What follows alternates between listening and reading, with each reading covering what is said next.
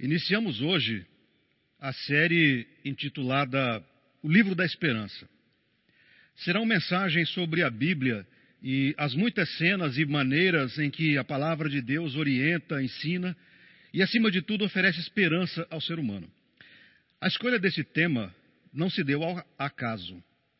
No dia da grande comunhão, culto que celebramos recentemente em comemoração ao centésimo décimo sétimo aniversário da IP do Brasil, a primeira igreja lançou um desafio a todos os seus membros e a você que participa deste culto.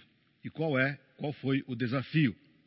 Ler a Bíblia em 100 dias, neste período em que a maioria de nós encontra-se em quarentena por conta da pandemia do coronavírus. Uma maneira produtiva de aproveitar o tempo que você está em casa. No site da igreja, www.catedralonline.com.br, há o arquivo com o plano de leitura que você pode fazer em 100 dias. Você pode fazer o download e imprimi-lo a fim de ir ticando, riscando as leituras diárias que você fizer. Na festa das primícias, que acontecerá no dia 29 de novembro, teremos uma cerimônia para a entrega dos certificados para aqueles que concluírem o plano de leitura da Bíblia em 100 dias. 100 dias com a Bíblia na pandemia. Pois bem, é neste contexto que a série O Livro da Esperança se encaixa. Serão mensagens extraídas das grandes divisões literárias do livro sagrado. Meditaremos sobre o Pentateuco, os profetas, os salmos, os livros de sabedoria, os evangelhos, as cartas pastorais e, por fim, os livros apocalípticos.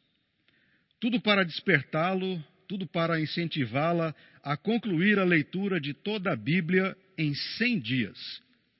E hoje, a ênfase recai sobre o Pentateuco. É penta, é penta, é penta. Esta expressão te diz alguma coisa? Na verdade, foram gritos. Imagino que sim. Ela faz parte do imaginário emocional esportivo da maioria de nós brasileiros. Trata-se da narração de Galvão Bueno quando o Brasil tornou-se campeão da Copa do Mundo de Futebol pela quinta vez, em 2002. E lá se vão 18 angustiantes anos. E eu imagino que você, assim como eu, já esteja com vontade de gritar: é Hexa, é Hexa, é Hexa. Pois bem, penta é um prefixo matemático do idioma grego para referir-se ao numeral 5.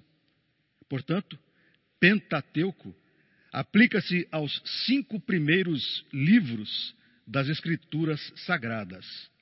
Pentateuco: Gênesis, Êxodo, Levítico, Números e Deuteronômio, que numa linha do tempo tratam do princípio de todas as coisas até a chegada do povo de Israel às margens da terra prometida. Ao longo da história, tanto juda do judaísmo quanto do cristianismo, tornou-se consenso, tornou-se comum atribuir a autoria do Pentateuco, dos cinco primeiros livros, a Moisés. Embora haja uma série de elementos literários que dão pistas muito claras de que, em boa parte, os cinco livros foram escritos por mais de um grupo e por mais de uma pessoa.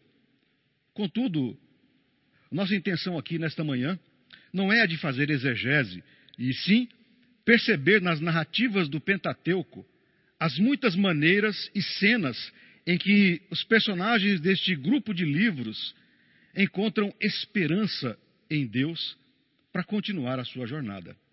E é isso que queremos para você que participa deste culto neste exato momento. Que você encontre na leitura do Pentateuco as razões e a inspiração para estreitar o seu relacionamento com Deus e assim receber esperança e forças para continuar a sua jornada. Especialmente agora, neste período tão difícil que temos passado, que é o da pandemia do coronavírus. Sim, eu creio que ao ler o texto sagrado, você poderá ser ricamente abençoado, ricamente abençoada, e receber e guardar em seu coração e em sua alma a esperança de que Deus está à sua volta, guardando a sua vida. E mais que isso, eu creio que na leitura destes textos você pode, pela ação de Deus, ter a sua vida transformada e ter a mudança de atitudes na sua vida daquelas que não são tão apropriadas àqueles que alegam crer e obedecer a Deus. Ao longo de 26 anos de ministério pastoral, já ouvi inúmeras vezes pessoas se queixando de não conseguirem ler a Bíblia por achá-la difícil, complicada e por vezes entediante. Por conta, por exemplo, das incansáveis sucessões de nomes, o que chamamos de listas ou árvores genealógicas.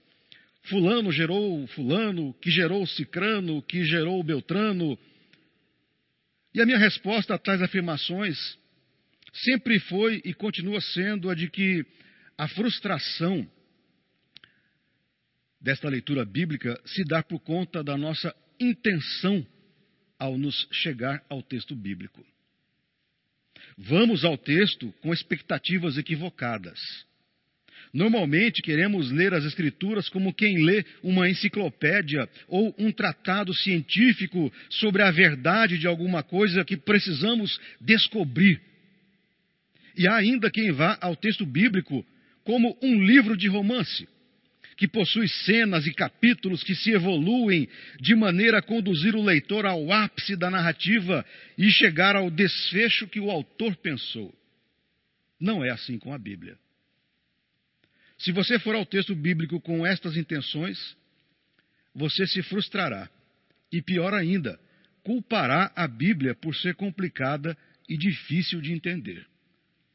Para sermos impactados, para que você possa ser impactado pela leitura da Bíblia Sagrada, requer-se uma atitude de desvendamento, não de coisas ocultas, mas da ação de Deus. Desvendamento da ação de Deus e de como as pessoas descritas no texto reagiam e de como viviam e de como se relacionavam com Deus. É deste emaranhado de relacionamentos e situações das personagens bíblicas que poderemos, numa espécie de espelho, nos ver a nós mesmos. Ou seja, nas atitudes de Moisés, de Abraão, de Davi, de Salomão, de Sara, de Ruth, de Esther, de Davi, de Salomão, poderemos nos ver a nós mesmos. E assim reconhecer que há inúmeras coisas em nós que precisam ser mudadas. Esta é a chave para você encontrar prazer, alegria e entendimento na leitura da Bíblia. Você não precisa ser Indiana Jones ao ler a Bíblia. Faça a leitura não para desvendar um mistério, mas para perceber como Deus agiu na vida das pessoas e de como Ele poderá ainda hoje agir na sua vida. Tenho certeza de que se você fizer isso, a Bíblia ganhará uma nova perspectiva em sua vida e você não se preocupará com pormenores e detalhes que aos seus olhos precisam se conectar perfeitamente para fazerem sentido. Não. O que lhe bastará será o conhecimento do fato de que Deus quer caminhar junto a você, orientando-o para que viva a experiência da existência humana da melhor maneira possível, adorando-o e obedecendo-o. Esta é a lógica da leitura da Bíblia. Dito isto, gostaria de apresentar a você uma espécie de panorama do Pentateuco, a fim de instigá-lo, de instigá-la à leitura deste belíssimo grupo dos cinco primeiros livros da Bíblia. De acordo com Eugene Peterson, conhecido nosso, Deus é o assunto principal destes livros. Ele responde pela autoridade e dignidade. Mas estes livros não falam apenas de Deus. Nós também estamos incluídos. Levam em conta o comum e intenso interesse humano. Queremos saber o que está acontecendo, queremos saber como nos adaptamos às coisas, não queremos perder nada. O que Eugene Peterson está querendo dizer é que, ao lermos as histórias contidas nos livros do Pentateuco, estamos lendo a nossa própria história.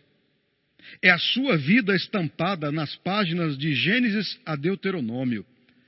Nos dilemas das personagens bíblicas com seus pecados, suas dúvidas, seus medos e receios, você poderá ver as suas próprias dificuldades, o seu próprio pecado, o seu próprio medo.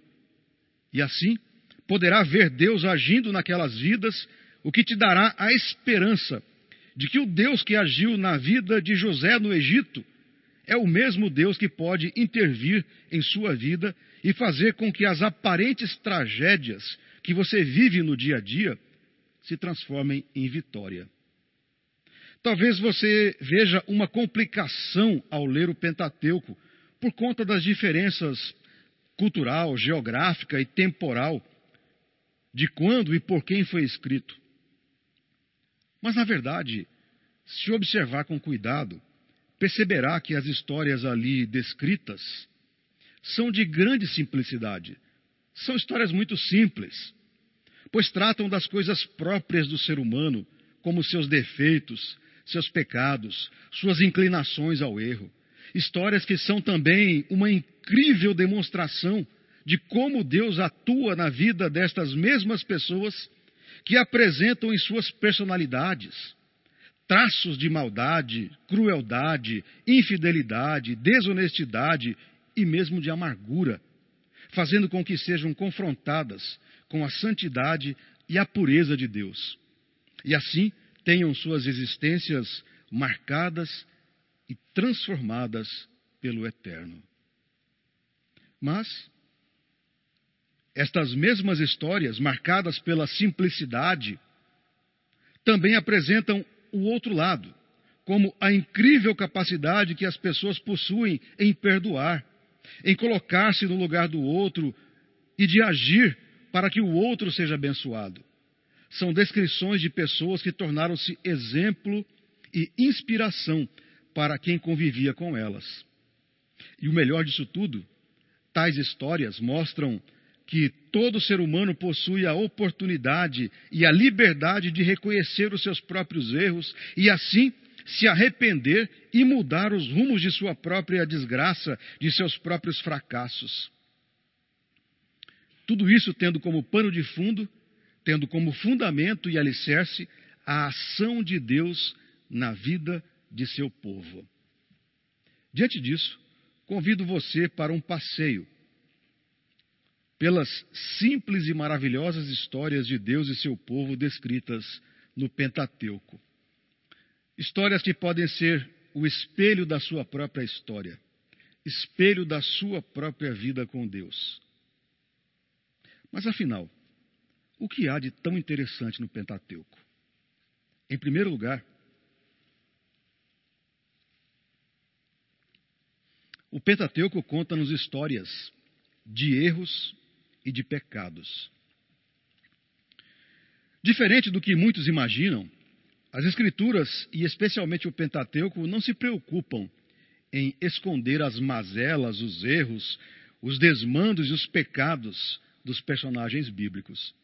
Parece, ao contrário, faz questão de carregar nas tintas quando trata de algum pecado.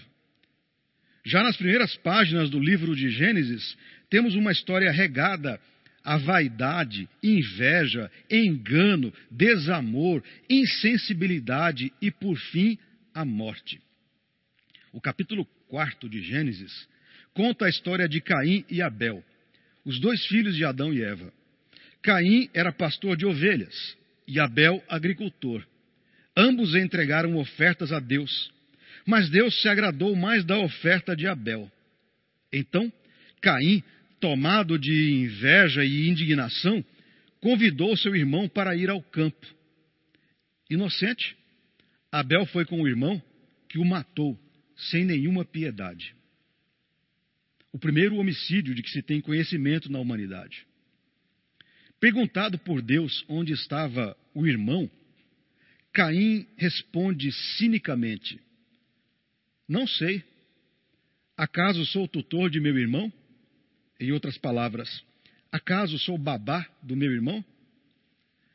O Gênesis relata também as fraquezas e medos que se abatiam sobre homens como Abraão, chamado de o pai da fé.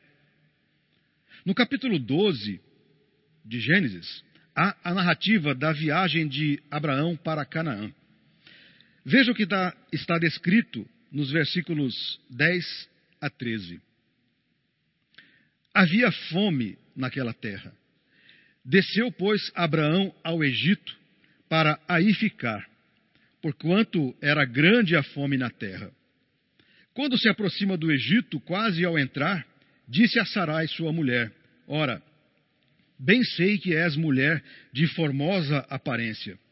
Os egípcios, quando te virem, vão dizer: É a mulher dele, e me matarão, deixando-te com vida. Dize, pois, que és minha irmã, para que me considerem por amor de ti e por tua causa me conservem a vida. A atitude de Abraão fez com que Sara fosse levada ao Faraó como uma de suas esposas. E por consequência, o Faraó ofereceu a Abraão gado, ovelhas, jumentos, camelos, servos e servas. Diz o texto que Deus puniu a Faraó por ter tomado Sara como sua esposa, ao que Faraó respondeu a Abraão: Que é isso que me fizeste? Por que não me disseste que era ela tua mulher e me disseste ser tua irmã? Por isso a tomei por ser minha mulher. Aí, descrita a primeira vez em que um ser humano é usado por outro para se dar bem.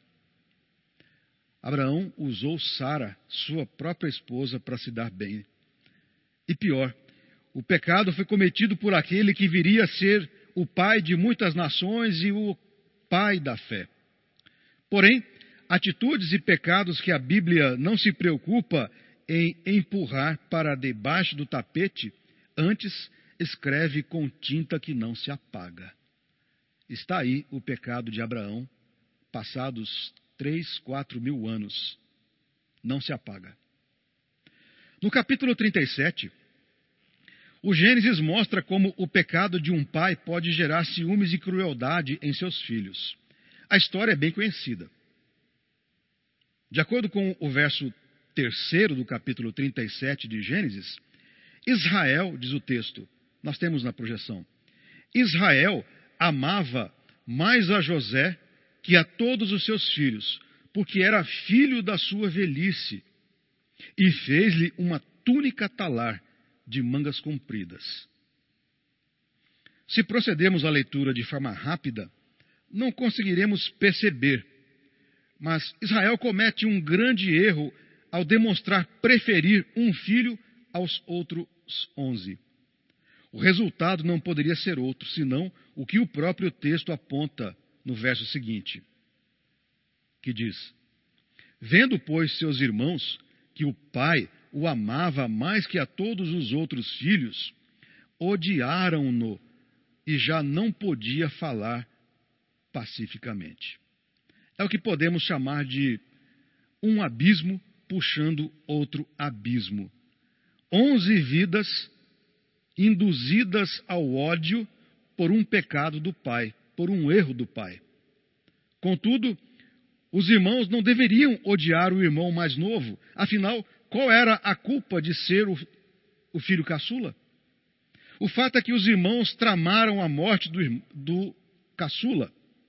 Jogaram-no num poço já sem água no meio do deserto para que o tempo se encarregasse de matá-lo. E assim fizeram. Ocorre que no mesmo instante passava uma caravana de vendedores que ia para o Egito e concordaram então em, ao invés de deixá-lo no poço, o tiraram de lá e o venderam àquela caravana. E assim foi feito. Por conta dos ciúmes que tinham do irmão mais novo, o venderam como se fosse uma mercadoria qualquer. Talvez você esteja a se perguntar: mas eu não cometo tais tipos de pecado. Não me vejo em tais personagens. É verdade. Você comete outros pecados que talvez tais personagens bíblicos nunca tenham cometido. o que nos coloca em pé de igualdade diante de Deus. É isso que as páginas sagradas tentam nos mostrar: que somos indistintamente pecadores, mas que há esperança para todos, pois Deus é rico em perdão. O Pentateuco mostra-nos histórias de pecados e de erros. Mas, em segundo lugar, o Pentateuco também conta-nos histórias de perdão e transformações.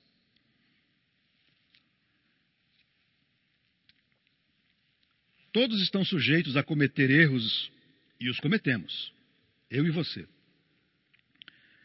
Mas, da mesma maneira, a todos é dada, de uma maneira ou outra, a oportunidade para o arrependimento e, se possível, a reparação do mal causado. Os livros do Pentateuco narram várias destas histórias que comprovam que, de fato, não há ninguém que seja sempre errado e tampouco alguém que seja sempre correto. Como acabamos de ver nas histórias do Gênesis, somos todos pecadores. O que há de belo nas histórias bíblicas é que elas descrevem também que todos tocados pelo poder de Deus, podem se arrepender e transformar suas atitudes e oferecer o perdão. É o que veremos nas histórias a seguir. Citei anteriormente a atitude desumana, carregada de ciúmes e inveja dos irmãos de José, que o venderam como uma mercadoria qualquer. Nós conhecemos a história. José foi levado ao Egito, lá se tornou importante governador e alcançou a intimidade do Faraó e, mesmo não sendo egípcio, tornou-se rico e influente na corte do Faraó. De acordo com Gênesis 42, houve em Canaã uma grande fome, talvez por conta de uma seca, e sabedor de que no Egito havia cereais para compra em abundância, Jacó enviou dez de seus filhos para comprar o mantimento esses dez filhos vão ao Egito e, sem saber, se encontram com José, o mesmo irmão que eles tinham vendido. Mas não o reconhecem. Claro, ele já era homem nesse momento. Como não o reconheciam, José pediu que eles trouxessem à sua presença o irmão mais novo, uma pegadinha. Veja então o que os irmãos conversam, nós temos na tela. Veja o que dizem os irmãos. Então disseram uns aos outros: Na verdade, somos culpados no tocante ao nosso irmão, pois lhe vimos a angústia da alma quando nos rogava e não lhe acudimos. Por isso nos vem esta ansiedade. Responde-lhes Rubem: Não vos disse eu não pequeis contra o jovem, e não me quisestes ouvir, pois vedes aí que se requer de nós o seu sangue. Sem saber que era José com quem falavam, suas consciências foram tocadas e reconheceram o mal que causaram ao irmão, uma prova de que todos podem reconhecer seus erros e ainda tentar uma recompensa, uma compensação. E no capítulo 50, veja o que os irmãos fazem. Nós também temos na tela. Depois vieram também seus irmãos, prostraram-se diante dele, José, e disseram: Eis-nos aqui por teus servos, por teus escravos. Mas a história não termina ainda.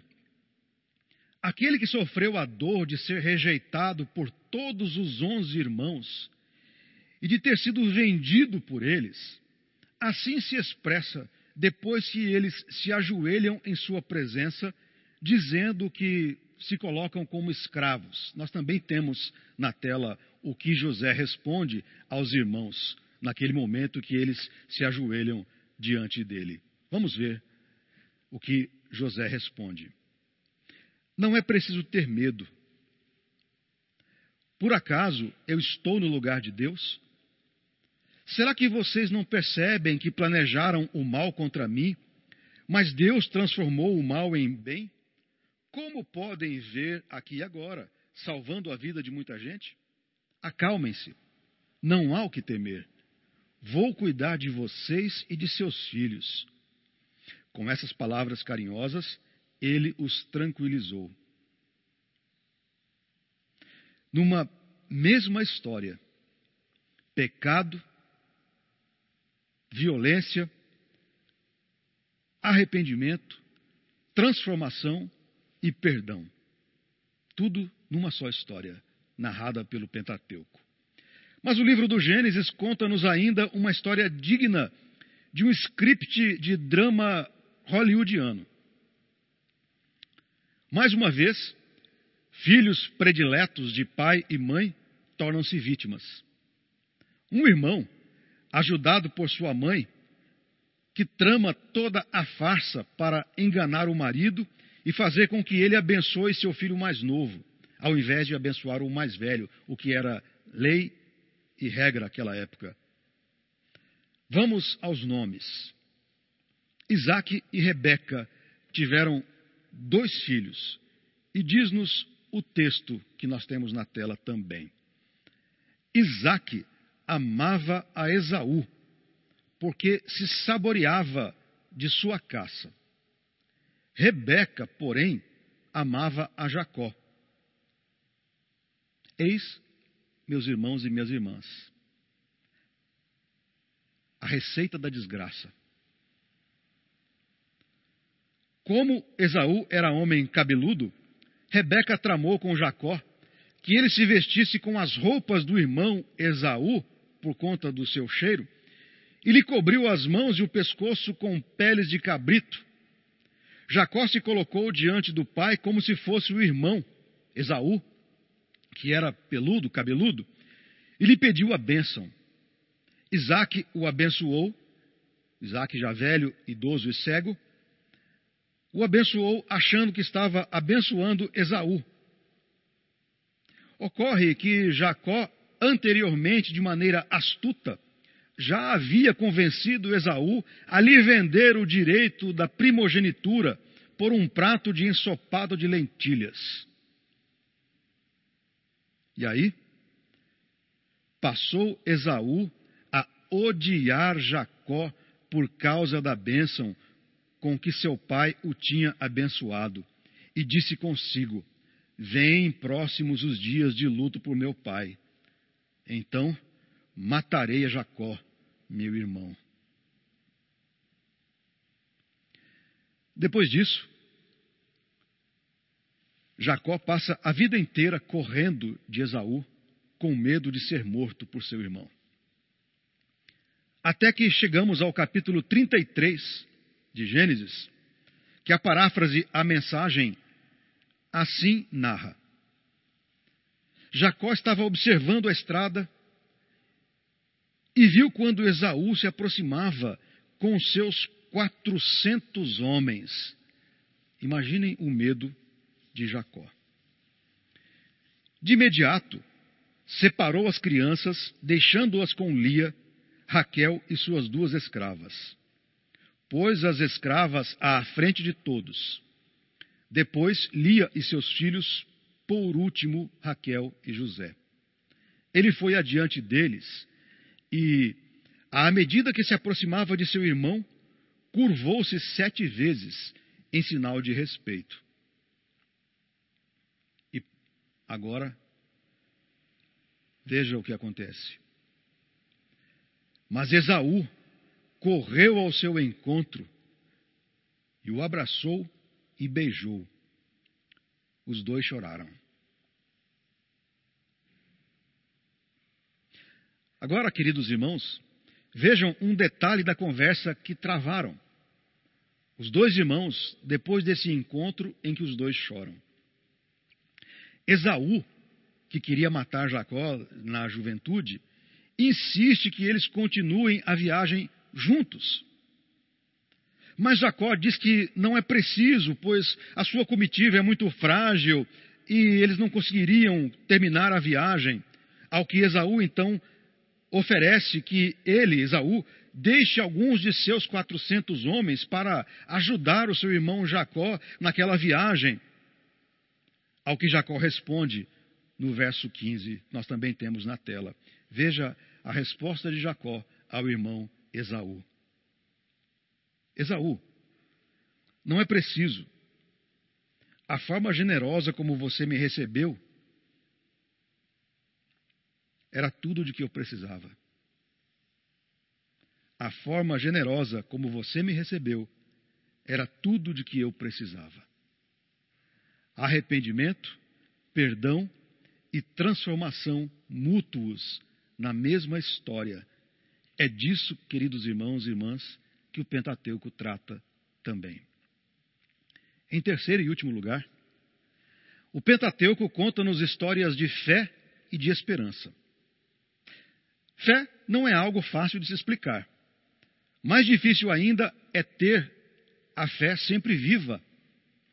Este é o desafio de todo cristão, de todo aquele que crê em Deus, pois, como temos visto, estamos sempre sujeitos ao erro, ao pecado, o que pode nos conduzir naturalmente a também esmorecer a nossa fé. O pecado, rotineiramente e continuamente, pode esmorecer a nossa fé.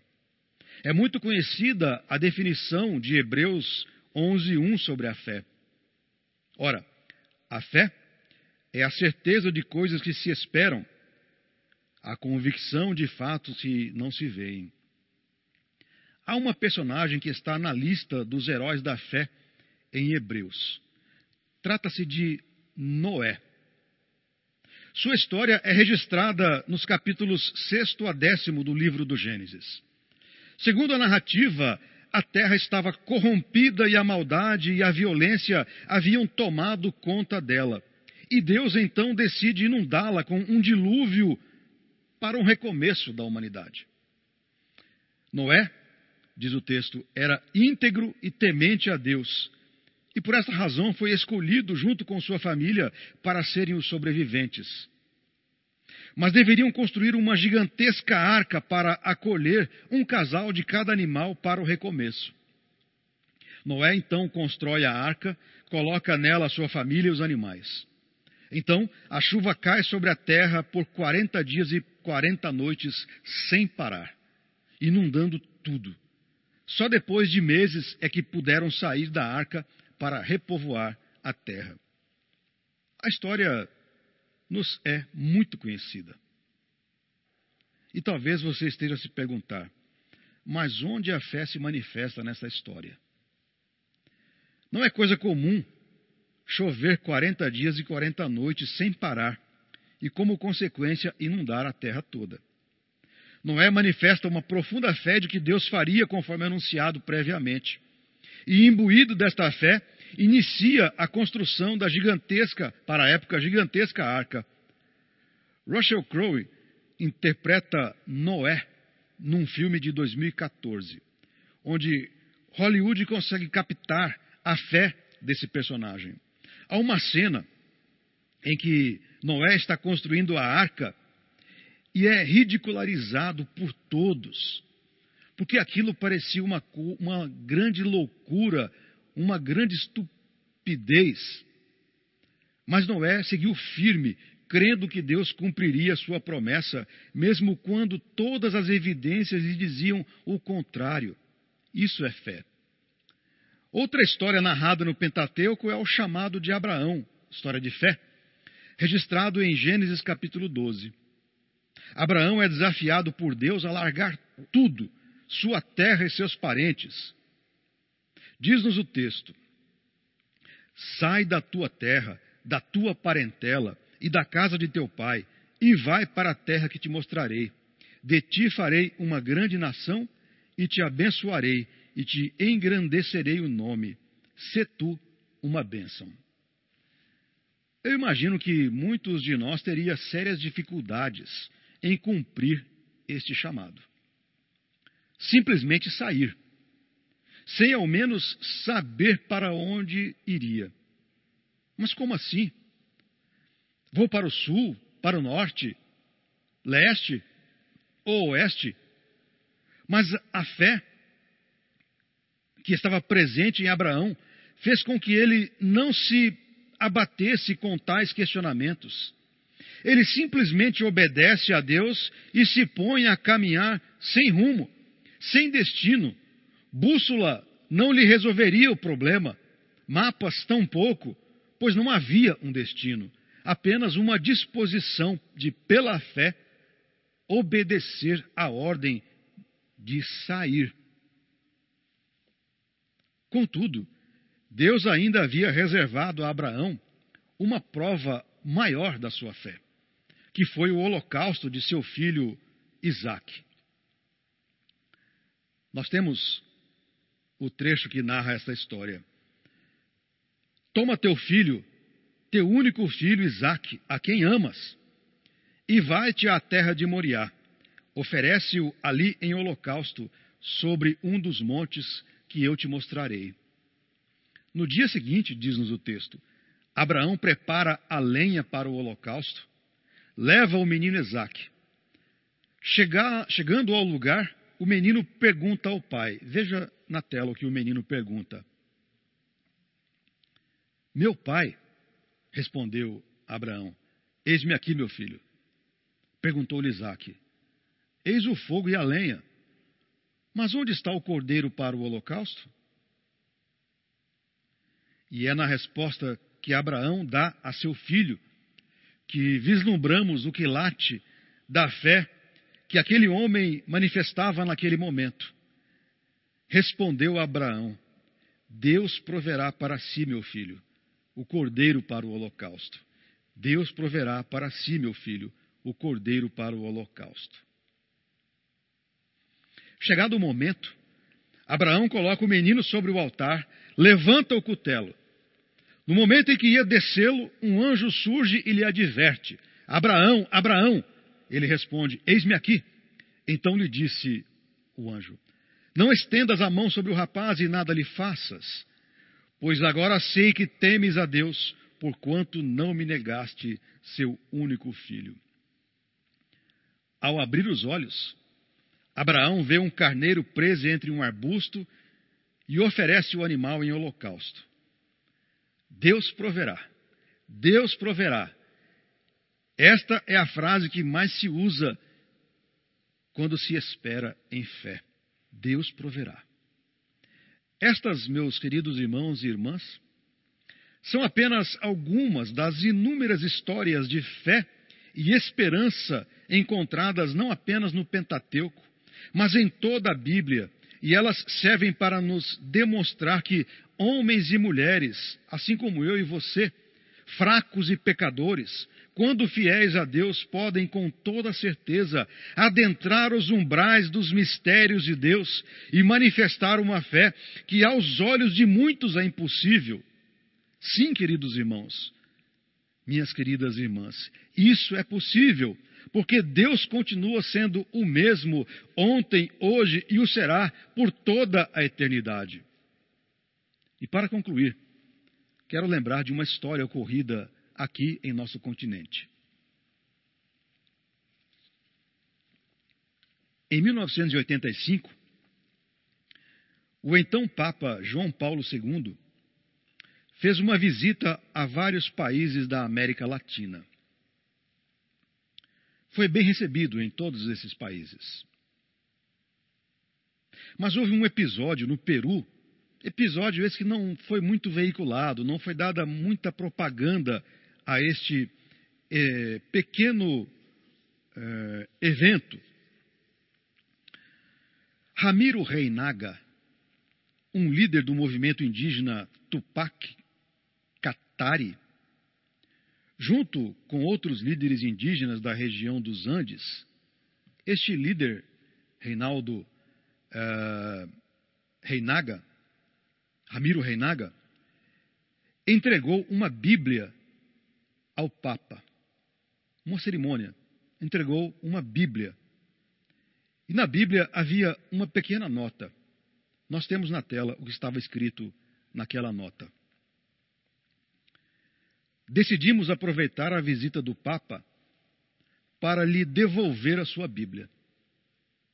Pois em cinco séculos ela não nos deu nem amor, nem paz, nem justiça.